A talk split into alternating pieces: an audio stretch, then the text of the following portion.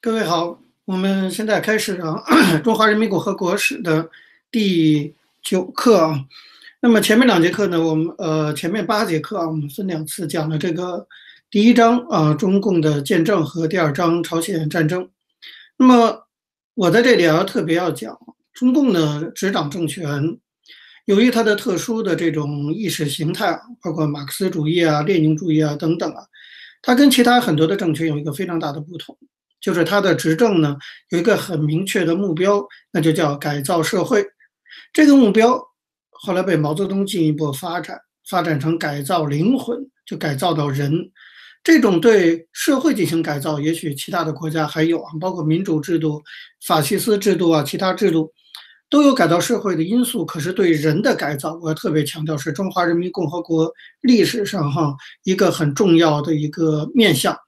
我们必须要时时的把这个面向放在心里去看毛泽东的很多的决策，从改造社会到改造人。总之呢，改造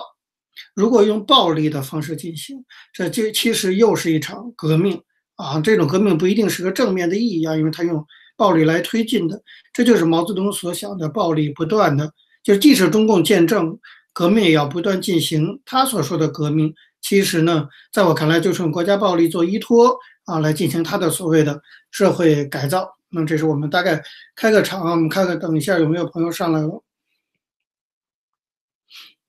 稍等一下。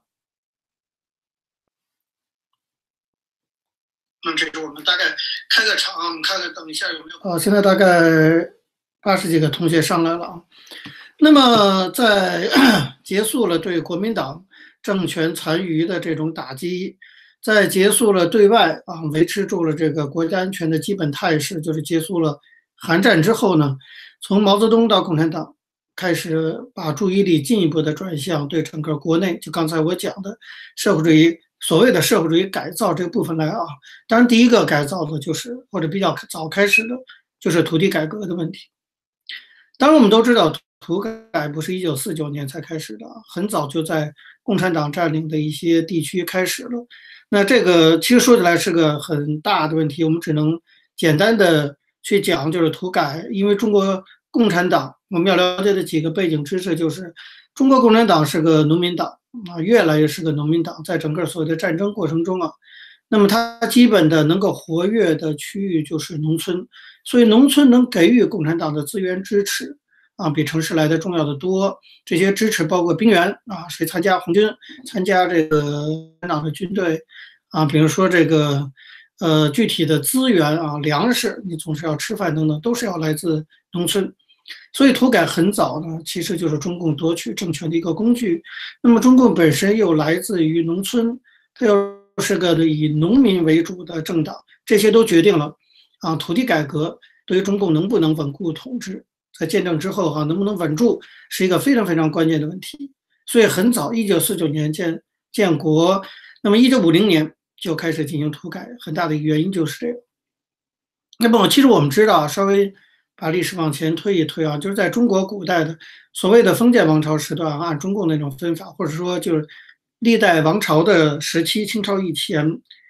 那么基本上史学界呢是有个大致的看法，就是说。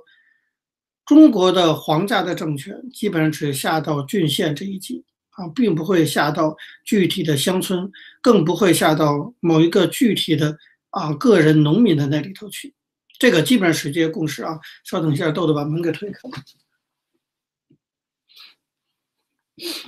那么，当然，关于这个共识，史学界也有些不同看法啊。好像秦晖老师也不太同意这种，就是呃，权力只下到郡县。但是，我们先采取大部分的。呃，史学家的观点啊，基本上我们都认为说，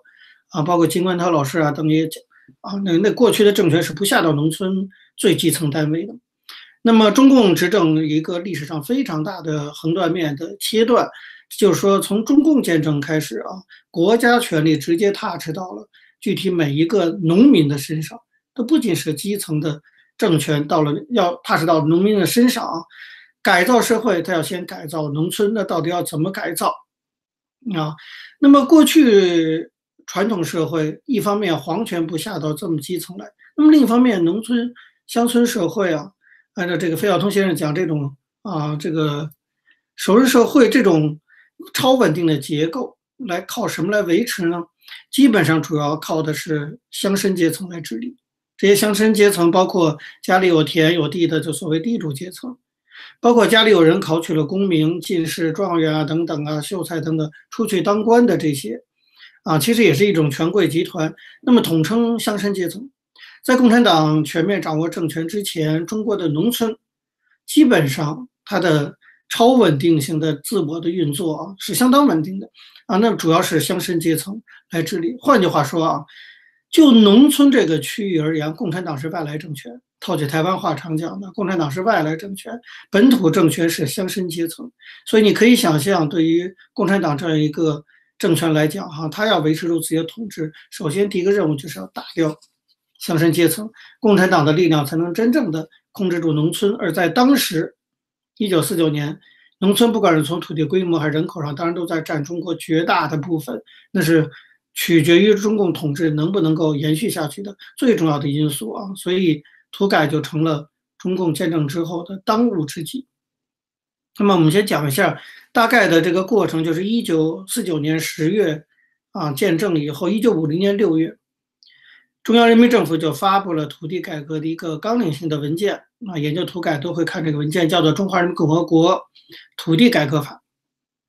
这个土地改革法呢，有明确宣布它的土改的目标，就官方宣布的土改的目的。为什么要在全国范围内进行土地改革？他说的非常明确，这个目标就是完全意识形态性的，就是共产党讲的消灭私有制。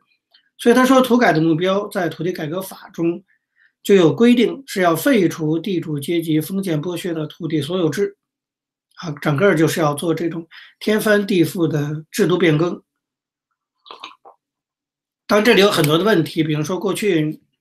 清朝以前的中国历史上的土地所有制是不是真的就是封建地主阶级的土地所有制？其实完全可以讨论。但是马克思主义是这么认为的，那么中国当然共产党也是这么认为，所以要废除这个制度。废除了实行什么呢？实行叫做农民土地所有制。大家可以想想看，农民土地所有制，顾名思义啊，就是土地要归农民所有。这是在一九五零年土地改革法以立法形式规定的。但是共产党什么时候遵守过法律？我们未来会看到，和土地很长时间以后，哈，才开始慢慢的以承包的形式还给农民。实际上，一直都没有真正实行农民土地所有制。但是土地改革法说他们要这么做。那么这么做的目的是什么？废除所谓的这个地主阶级封建剥削的土地所有制。实行农民土地所有制，目的是要说是要发展农村生产力，他就把经济搞上去，发展农业生产，为新中国的工业化开辟道路。我觉得土地改革法开宗明义的这段话非常的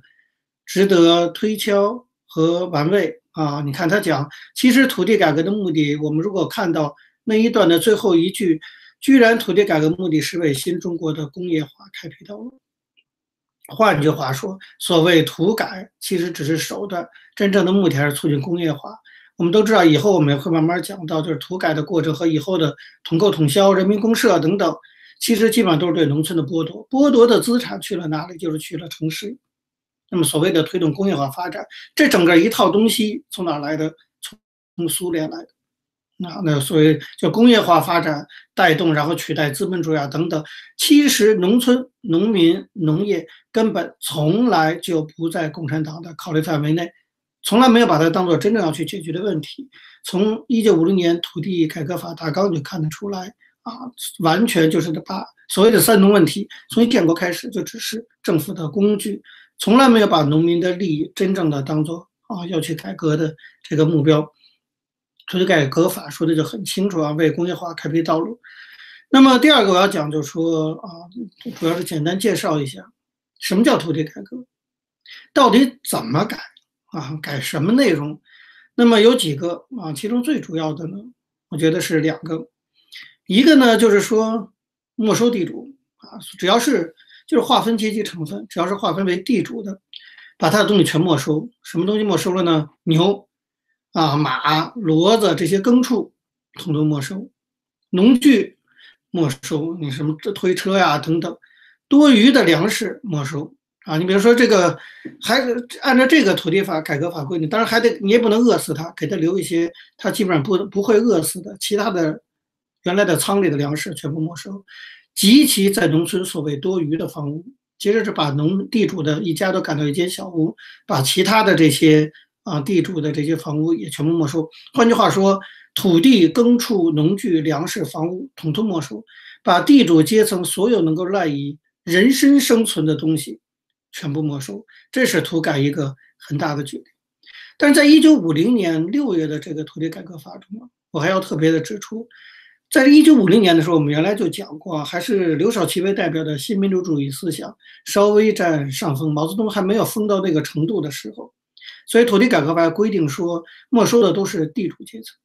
改革法专门规定说，保存富农经济。当然，大家都知道，地富反坏右，农村有各种阶级成分划分。那么，对于小土地出租者，啊，就不是那种大地主，那么多的地哈，小小一块地，那么请人农忙的时候请人来干活，那么也不没收其土地。土改到这个时候，还是有一点分寸的，至少没有动富农，没有动小土地生产者。这个呢，某种程度讲，其实也是跟列宁学的。列宁在前苏联的时候也做过这些，这我们就不细讲。这是土改的第一个主要内容，就是打土豪分田地。换句话说，就是土匪，就是抢了地主阶层的钱。抢了地主家的财产，然后分给最穷的那些流氓无产阶级，分给一般的老百姓。那老百姓，你想拥护不拥护？对不对？你今天要是把是吧，王健林的钱，怎么把马云的钱都给抢了，让一人分五千，一人分一万，我看不少中国老百姓大概也会赞成吧。就是至少在当时呢，当然是非常的赞成这种打土豪分田地，这是共产党一贯的作风，延续到土地改革中，把那种土匪作风、抢劫行为。用立法的方式叫，美其名曰土地改革法，这是第一个部分。第二个部分，我觉得就是更可以说，我们常常讲的哈，中华人民共和国史的很多条脉络中的一个，就是划分阶级成分。我们以后会看到啊，就是在一直到其实一直到现在，中共这个统治集团它的治国方式，有很大一部分是划分敌我。通过划分阶级成分的方式划分敌我，一直到今天都是啊。像我们这些人都叫卖国贼啊，什么勾结反华势力啊，他还在划分这个。划分阶级成分是共产党统治中国的一个非常重要的统治工具。那么，在一九五零年的八月二十号的时候，六月份发布土地改革法，八月二十号，中共呢又公布了关于划分农村阶级成分的决定，作为土改的一个基本的指导。文件，这个文件中规定啊，说在农村划分，大家都知道哪几种？把地主、富农、中农、贫农划分，主要是啊，当然有的地方分得更细，主要划分这四个成分：地主、富农、中农、贫农。那么主要主要打击当然就是地主，对富农这个这个怎么说呢？继续观察啊，留待后续处理。那么中农基本上放过了，贫农成了斗地主的主要力量。他把农村原来的一个。啊，相对和谐，或者原来没有这种阶级划分，只是有些贫富差距的这样一个社会结构，通过强行的政治处理，划分成四个阶级：地主、富农、中农、贫农，然后严格的按照这四个阶级进行不同的政策处理。所以，为了明确到底什么人是地主，什么是富农，完全是按照他们有多少雇工啊，有多少土地，有多少农具，有多少粮食，按照这个来划分。当然还是要标准，所以为了明确的这个划分征收的界限，当时的政务院就后来的国务院总理周恩来，先后还颁布了一系列的相关法规，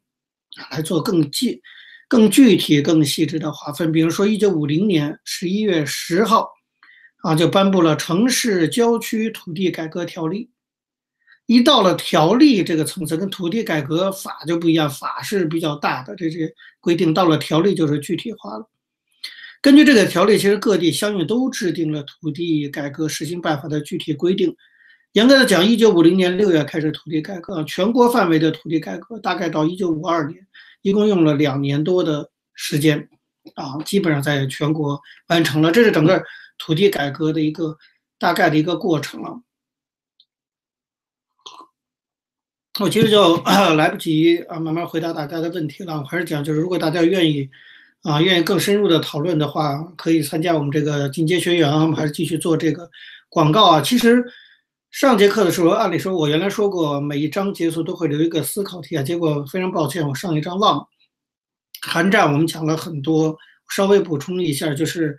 斯大林在整个韩战决策过程中变来变去，大家知道他已读不回啊，一开始反对金日成出兵，后来又接受，还要求瞒着毛，然后后来说有武器又不给，然后后来又给了，等等。斯大林如此反复，到底是为了什么？本来我应该留这么个思考题的，但我后来留给了就是我们，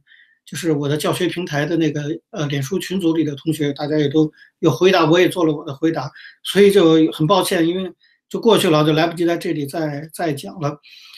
回过头来，我们还是说第三个我们了解的，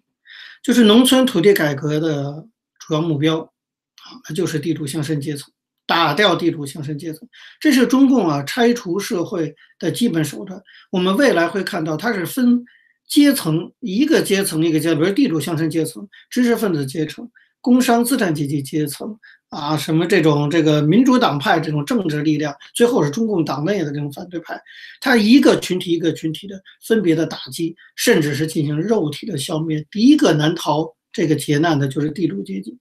所以这个地主乡绅阶层，其实都是原来地方上有声望的家族。那么他们其实本来也做了很多的好事，现在更多的材料出来了哈，像这个乡祠基本上都开辟为学堂。基本上的土地的修整也都是宗族力量啊，由宗族力量来进行推动的。但是现在呢，共产党要消灭这个地主乡绅阶层，怎么消灭？这个结构在中国存在了一两千年之久，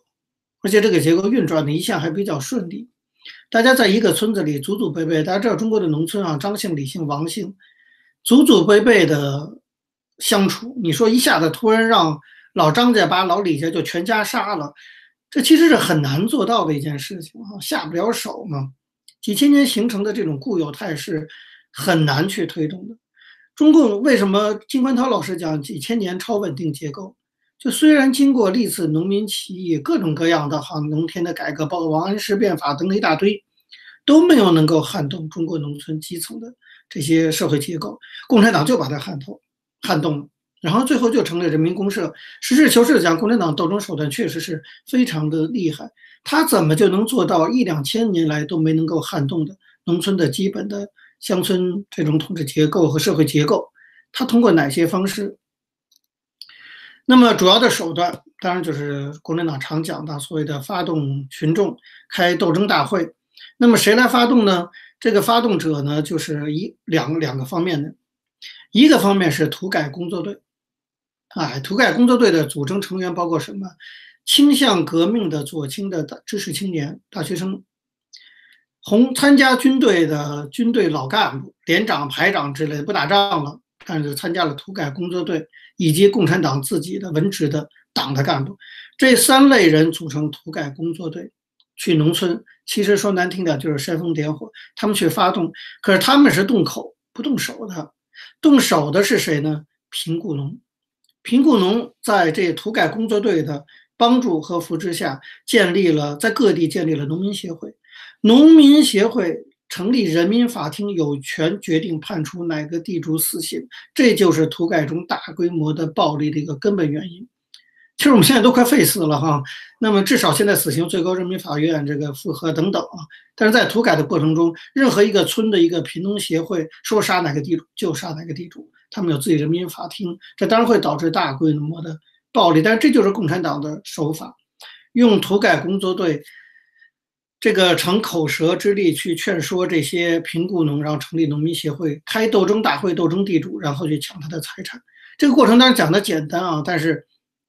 我建议大家看一个电影啊，就是老电影，我们稍微四五十岁以上的中国大陆的人都知道，电影叫《暴风骤雨》，周立波写的。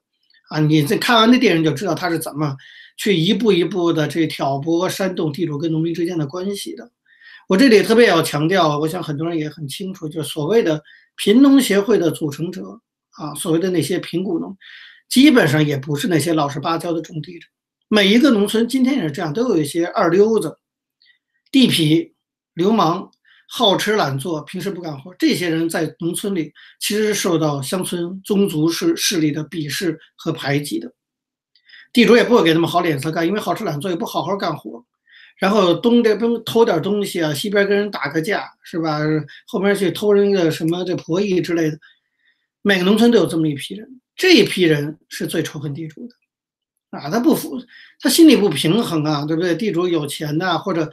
他也觉得一般的老农民那个也不站在他们这边，他们等是社会最底层。可是这些真的就叫做典型的流氓无产者，共产党发动的就是这批流氓无产者。其实就这批流氓，太多的相关回忆材料，不好意思。证明说，各地广泛的农民协会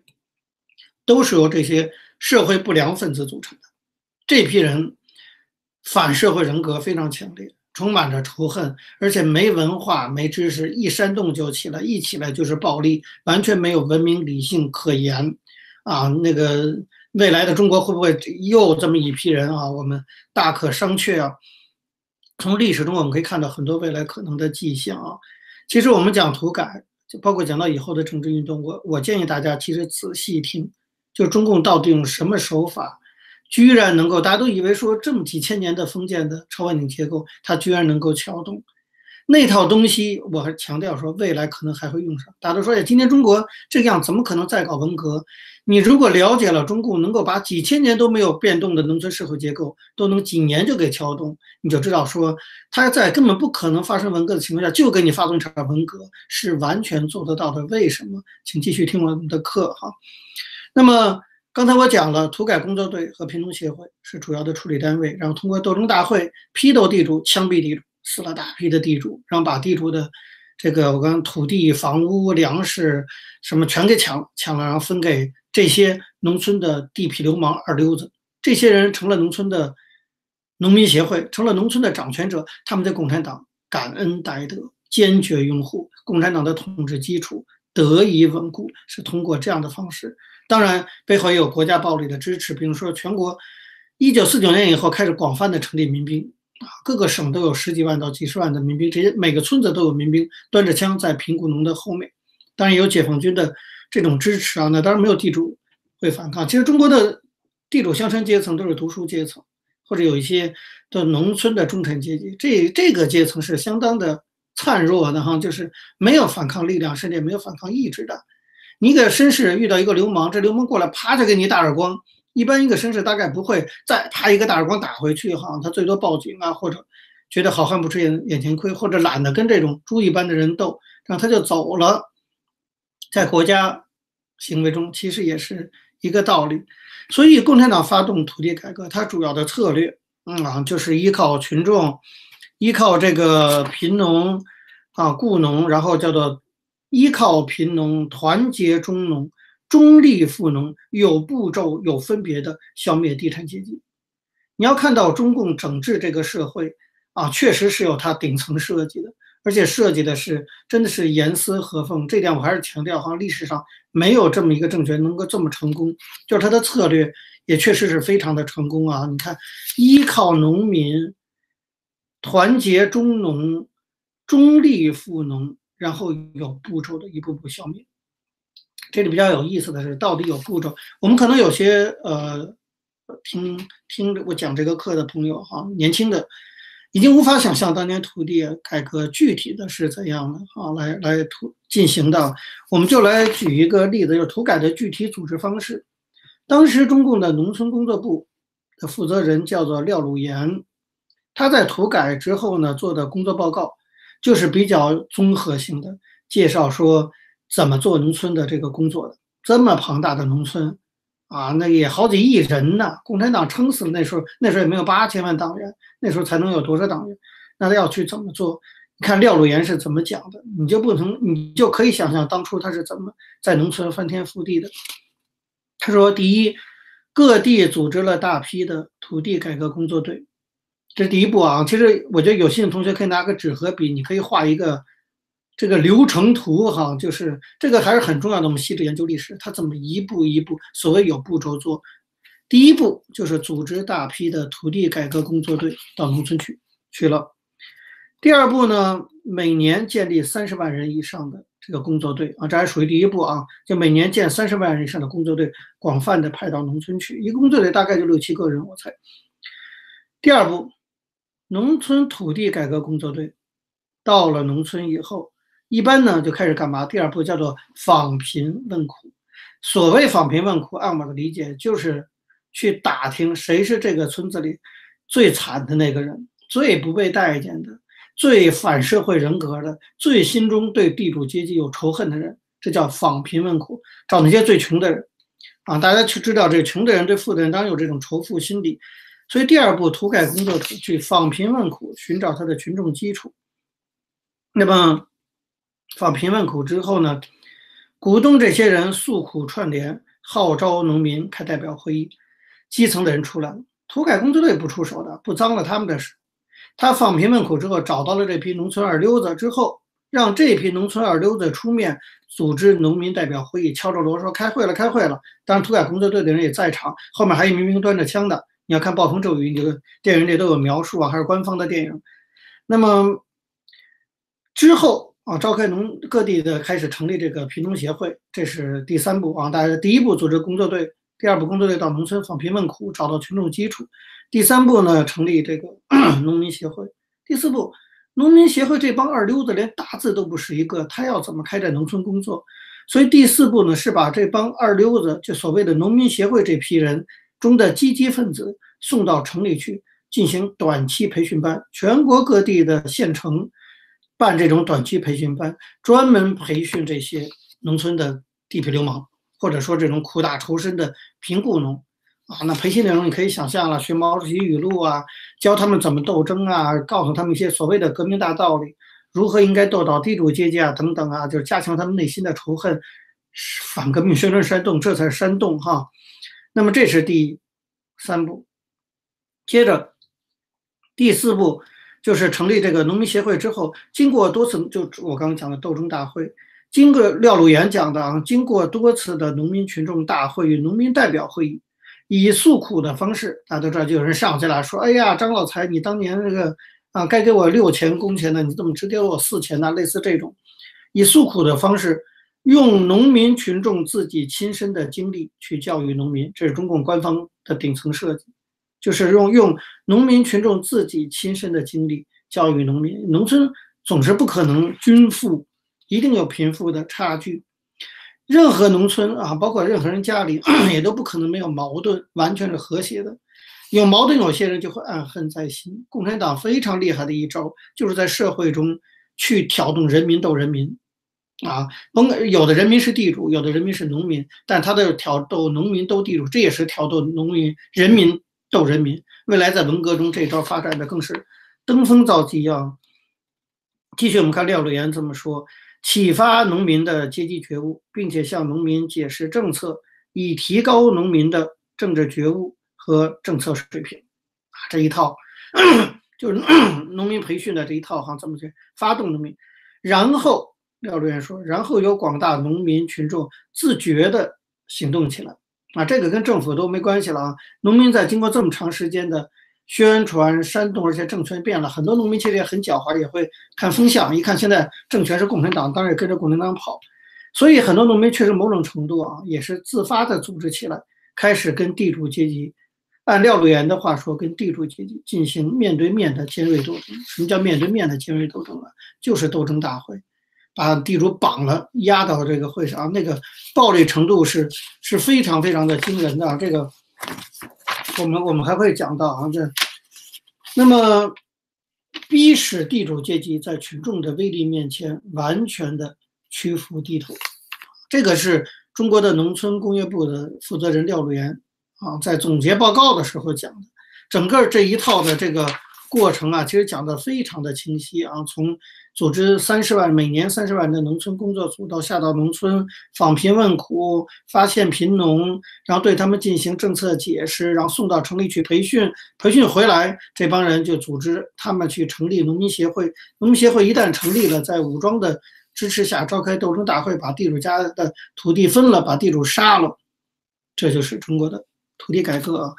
那么我讲的当然都是历史的这个书面语言在讲的啊，大家有兴趣的，我就觉得大家请去看两个暴风骤雨，一个就刚才我讲过的中国五零年代六零年代拍的，我忘了，不知道哪年拍的那个老的电影叫《暴风骤雨》，那当时中国官方拍的是正面形象，但是我们学历史的，其实从那些老电影中也可以看到一点当年的这个这个状况哈，就是土地的状况，所以一个老电影叫《暴风骤雨》，另外呢。我过去在清大教书的时候，啊，我们都会在这个讲到这里的时候放一个纪录片，是一九九零年代以后拍的纪录片，当然在中国大陆被禁了，也叫做《暴风骤雨》。所以我会推荐大家看两个《暴风骤雨》，一个是中共官方的老电影，一个是民间纪录片的拍摄者，我就不说他的名字了，大家可以上网去找，应该可以找到 YouTube 就有，去看有个纪录片叫《暴风骤雨》，拍的非常，他就拍元宝村。啊，东北的一个地方，就是当年原来那个周立波写了这个《暴风骤雨》的那个作者，他下到农村去体验生活，回来才写的《暴风骤雨》，那个叫元宝村。然后这个纪录片，一九九零年代这个纪录片的导演就下到这个元宝村去采访了很多当地的，嗯，曾经经历过土改的老农民和曾经组织过土改的老农民，组织过土改的这些当年的老干部。非常精彩，我再次推荐啊，超级精彩那个纪录片。比如说，他采访到一个当年的这个农村工作队的一个妇女干部，现在已经满头白发小老太太啊，牙都掉没了在那，可是，一张嘴啊，已经八看起来八九十岁了，一张嘴就是操你妈的，我当初应该多杀死几个地主。九十多岁了还这个口了，你就知道年轻时候就是个女流氓啊！就这些人就把挖出来了，然后呢？当年去进行土改那些老干部都进行了很深刻的反思，就说现在来看，当年确实太残酷，而且采访了一些当年的土改的农农民也说，当年我们真的就是意思就是被骗了，就是那个地主没有那么坏，但是我们为了表示进步先进啊等等啊，那么就是把地主往死里整，讲了很多的细节啊，比如说有个地主家庭的一个妇女什么都快死了，也不送医，就眼睁睁看着她在路上死掉，等等等等啊。那个纪录片反过来用原来的那个老电影《暴风骤雨》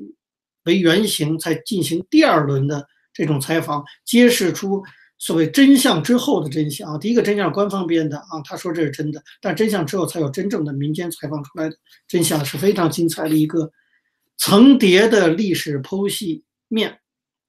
我建议大家先看中共官方的电影《暴风骤雨》，然后再去看那个纪录片《暴风骤雨》。你会更清楚的了解土地改革。通常我在台湾教书讲到这个时候，我不会花太多的时间讲土地改革具体内容，我就让大家去看这两个东西，那更形象，影视作品更为形象啊。那么我还要介绍到的一点就是说，整个这个土地改改革过程啊，国家暴力是起了非常大的作用，这也是中华人民共和国史中的一个非常重要的脉络。就整个这部历史一直到今天，完全是用国家暴力来支撑的。从见证到韩战到土改到未来以后我们要讲的三反五反知识分子思想改造文革，啊，一直到所谓的改革开放中间到六四，统统有国家暴力的影子，无所不在。在一个民族几十年将近七十年的历史中，如果暴力的影子无所不在、无处不在，这个可以用来解释很多中国现实的问题，可以用来提供很多对中国未来进行分析的一些根据。那么。比如说，这个中共的政治权力进入农村地区以后，第一步就是在各地建立地方武装力量，维护政权的基础。以河南省为例，啊，河南省早在一九五零年四月，全省由青年农民，这肯定都是家里分到了地主的地的青年农民组织起来的民兵，光河南省已经几十万人。到在一九四九年底的时候啊，在河南的洛阳、许昌五个专区，民兵就有十六万七千多人。你可以想想看，面对这样的武装力量，啊，地主乡绅阶层是完全没有自己的武装的，只能够服从。这还不像当年哈，曾国藩什么、李鸿章这些有自己的这些军队啊，什么地方还有团练。啊，那个进程那当然是更早的历史。那我们在哈佛的老师菲利普更早就讲过，这个太太平军和捻军是怎么把这个清朝的统治基基层，包括团练这些给打掉的哈，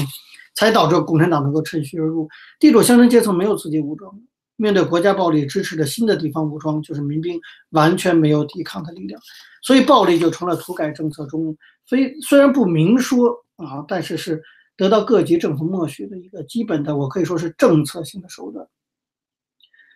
为什么说是政策性手段呢？就是它不是无意中发生的，它是政府暗中怂恿、有组织的去推动的国家暴力。它完全不是说在土改的过程中偶发的人与人之间的暴力，它是标准的国家暴力。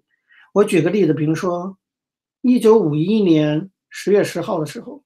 当时的中共中央组织部部长、中组部部长啊叫安次文，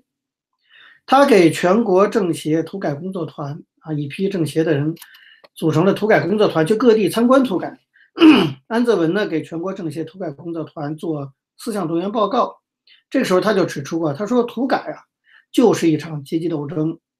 和平土改是不可能的。这话讲的已经非常的直接了，必须靠暴力。中组部长讲的和平土改是根本不可能的。另外呢，无锡大家都知道啊，那个泥沙湖啊什么，无锡县，无锡县委，一九五一年，我们举个例子，一九五一年一月十八号的时候，向他的上级单位，就是苏南区党委，报告近半个月的土改的情况，做了这么一个报告，半个月啊，十五天，这报告说。在无锡县下属的啊城门区后石乡，我们就讲这个例子。无锡县城墙门区后石乡的一个乡，他说我们在斗争方式上有三部曲，就是地主到台上跪着，如果不承认剥削了农民啊，不承认什么是反动阶级就打，承认了以后呢，就在台上爬啊，要爬行要羞辱他。另外呢，像这个无锡县下属的青羊区说，我们也很厉害。他们的报告说，我们政府就是派人直接拿棍子在万人大会上给群众发棍子，让群众冲到台上去打，让每个诉苦的人讲一段，说我多么多么苦，讲完了就拿棍子打地主一顿，要把斗争对象打出血来。这个是中共地方党委的官方报告里写的啊，这个相关材料，这当然都不是编的，这都是在中共官方的材料都可以查到的哈。你要进去查，有很多的这种土改的这些这些文件，后来慢慢都出来了。斗争要打出血来的，在苏南全区，包括无锡县在内的整个苏南全区，土改中打死了。官方的数字啊，我强调绝对是不准确的，一定是多得多的。但是我们先按官方数字说，仅苏南地区群众打死地主五十五个人，还有很多的自杀现象，比如说武进县一个县就有十一个地主自杀。他有个乡叫呃陈树乡，陈树乡呢有个地主，土改前呢他就已经查到风声不对了哈，觉得要出事儿，他就把他的粮食、家具全给卖了。卖了之后呢，他想跑，没跑掉，被抓到了。他心说：“我把粮食、土地都卖了，我就是贫农了，就不用斗我了。”没想到还是把他抓住了。结果让他赔，可是他都已经卖掉了，他要怎么赔？赔不出来。那么当地的贫农协会说，一天之内你把卖掉的粮食家具你给我变出来，啊，变不出来你等着看。他当然变不出来了。这个地主怎么可能一天真的把卖掉的粮食和家具给变出来？他但是他当时他说我交不了就会被打死，他当场就说好，我交，回家上吊自杀，逼死了。他说怎么可能？你说一天拿出来？因为擅长宣传的中共啊，经常把文艺宣传。这还有一点啊，这是中共政治运动中很特殊的一点，或者说，其实极权主义人都会很喜欢用文学艺术。这以后我们讲到文革的时候，会更着重的讲文学艺术在极权主义统治中跟国家暴力相互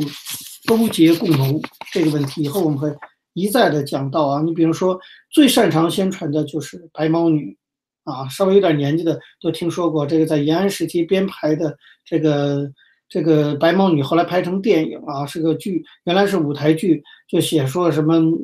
农民怎么被地主剥削，然后躲到深山里没有盐巴吃，头发都变白了，然后突然一轮红日一升起，共产党来了，白毛女见到了亲人，从此翻身得了解放，把地主都垮了，巴拉巴拉之类的啊，一堆胡说八道这个。那么，但是在比如说广州周围地区的土改中，白毛女的演出场次最多，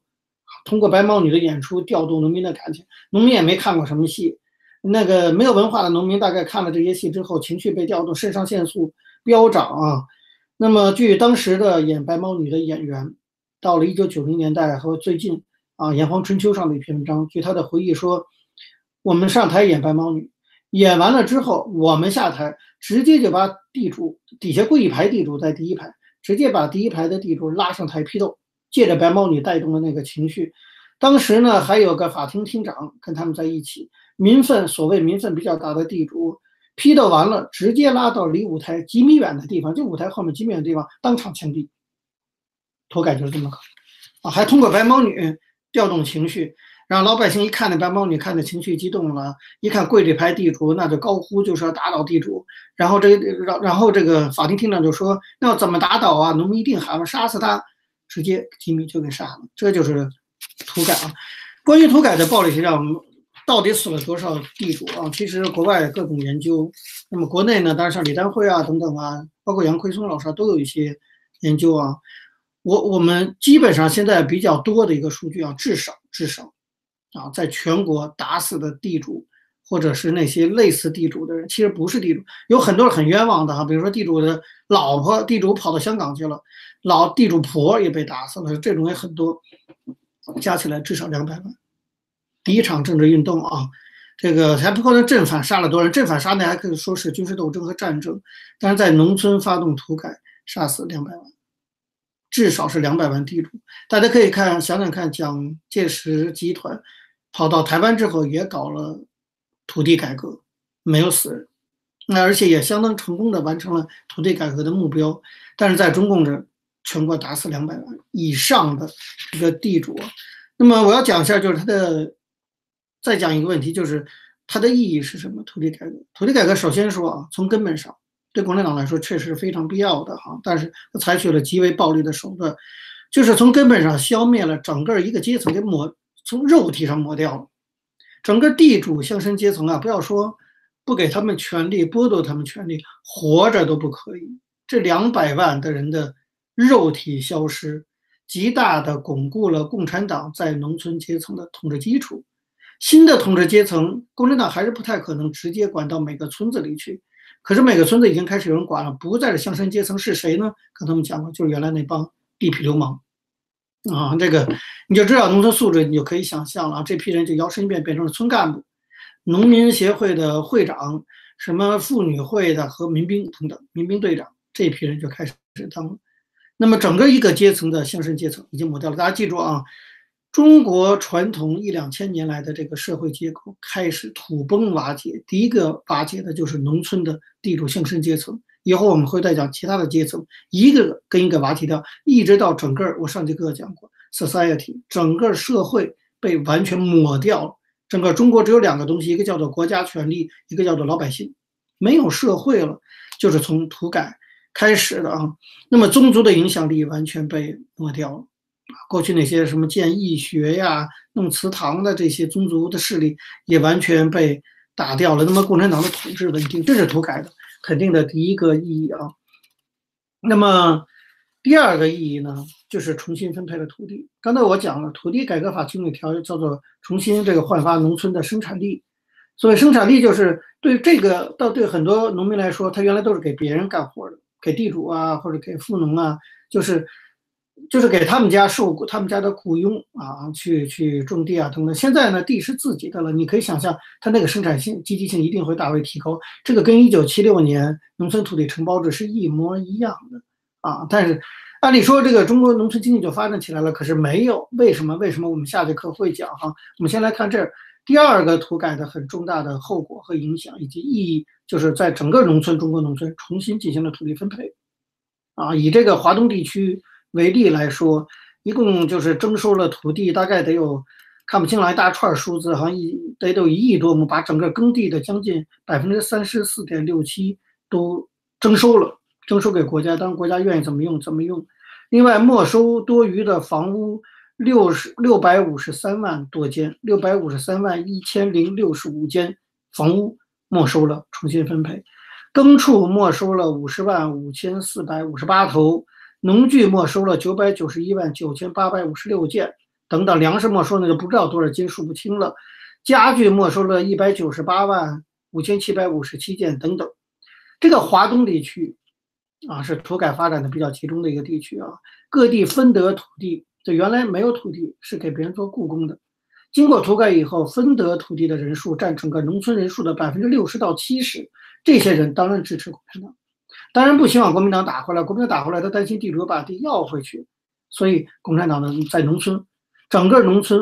稳住了，他就是这么稳住的。当然的代价就是基本整个一个阶层的地主乡绅阶层被肉体上消灭掉啊。那么贫雇农每个人平均分到的土地在一点五亩到两亩之间。农民得到土地，土地积极性当当当然提高。所以，一九五零年，中国城市不仅控制住通货膨胀，在农村重新恢复生产，啊，农村的粮食产量也有所，确实是有所提高，农业生产迅速恢复发展。这些粮食提供给城市里的那些军队和干部，这样从经济上对中共当然是个极大的支持，包括对朝鲜战场的前线的支援。这是土改第二个很大的影响。第三个很大的影响。就是大家一定要牢牢的记住啊，在那个年代啊，改我觉得中国所谓改革开放以后的共产党跟改革开放以前的共产党是不一样的。那改革开放以前的就是前三十年的共产党，就是习近平类似这种人，对他们来讲，他们不在意的是国家的制度变革、经济发展，他们在意的是政治目标。所以土改的第三个很大的作用就是维持农民的政治热情。以进一步的巩固农村基层政权，并进一步的推动在农村的所谓的革命，就是对社会的改造和对人的改造，这是土改的第三个。为什么这么讲呢？比如说，过去我们对农村合作化运动啊有很多的讨论，这些讨论主要集中在农村经济成分的这种结构性的变化上等等啊。但是现在有学者提供了另外一个角度，让我们看到所谓农村合作化啊，土改之后，我们知道接下来就是合作化，就把土地又给拿回去了，不归私人了。它在社会管制上其实有非常大的意义，这是过去我们常讲到土改的时候常常忽视掉的一点。就土改不仅是要打掉乡绅阶层，不仅是要重新分配土地，不仅是要提高粮食产量，而且是要提高社会管制能力。啊，像有学者提出说，共产党在农村所依靠的是一批过去在土改中翻身的农民，特别是其中的政治积极分子。要保持这些人对共产党的政治热情，就必须提供他们继续活动的舞台和必要的社会地位。所以，只有通过大规模的农村合作化运动，才可能让这些政治积极分子转变成共产党管理农村的干部，从而使共产党在农村有稳定的政治依靠。这段分析啊，我念下来，我觉得非常的精辟啊。他就说。土改已经发掘出了这一批基层的农村的支持者，但是如果你接下来什么都不干了，这批人什么本事都没有，好吃懒做，慢慢的肯定又会被社会淘汰成边缘人。所以政府共产党要巩固他的农村统治，他就必须在农村不断的发动像土改这样的大规模的政治和社会结构改造的运动，让这些积极分子有事儿干，给他们社会地位，让他们来管理这个运动，让他们保有这个政治热情。从而保有对党的忠诚，这就是为什么接下来在土改之后啊，我们讲成为农村地区啊，会出现什么集体或农村集体化，从合作社、高级社到最后人民公社，这一套东西做下来，其实主要的目的就是为就是刚才这个学者讲的，巩固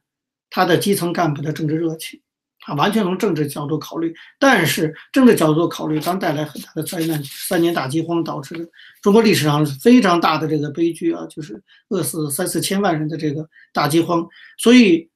合作化、集体化、统购统销到底是为了什么？是怎么进行的？产生了什么影响？人民公社怎么建立的？产生什么影响？以及大饥荒等等，就是我们接下来两节课要继续讲到的农村这个部分。好，那么今天的课呢就到这里，谢谢大家，我们下节课再见。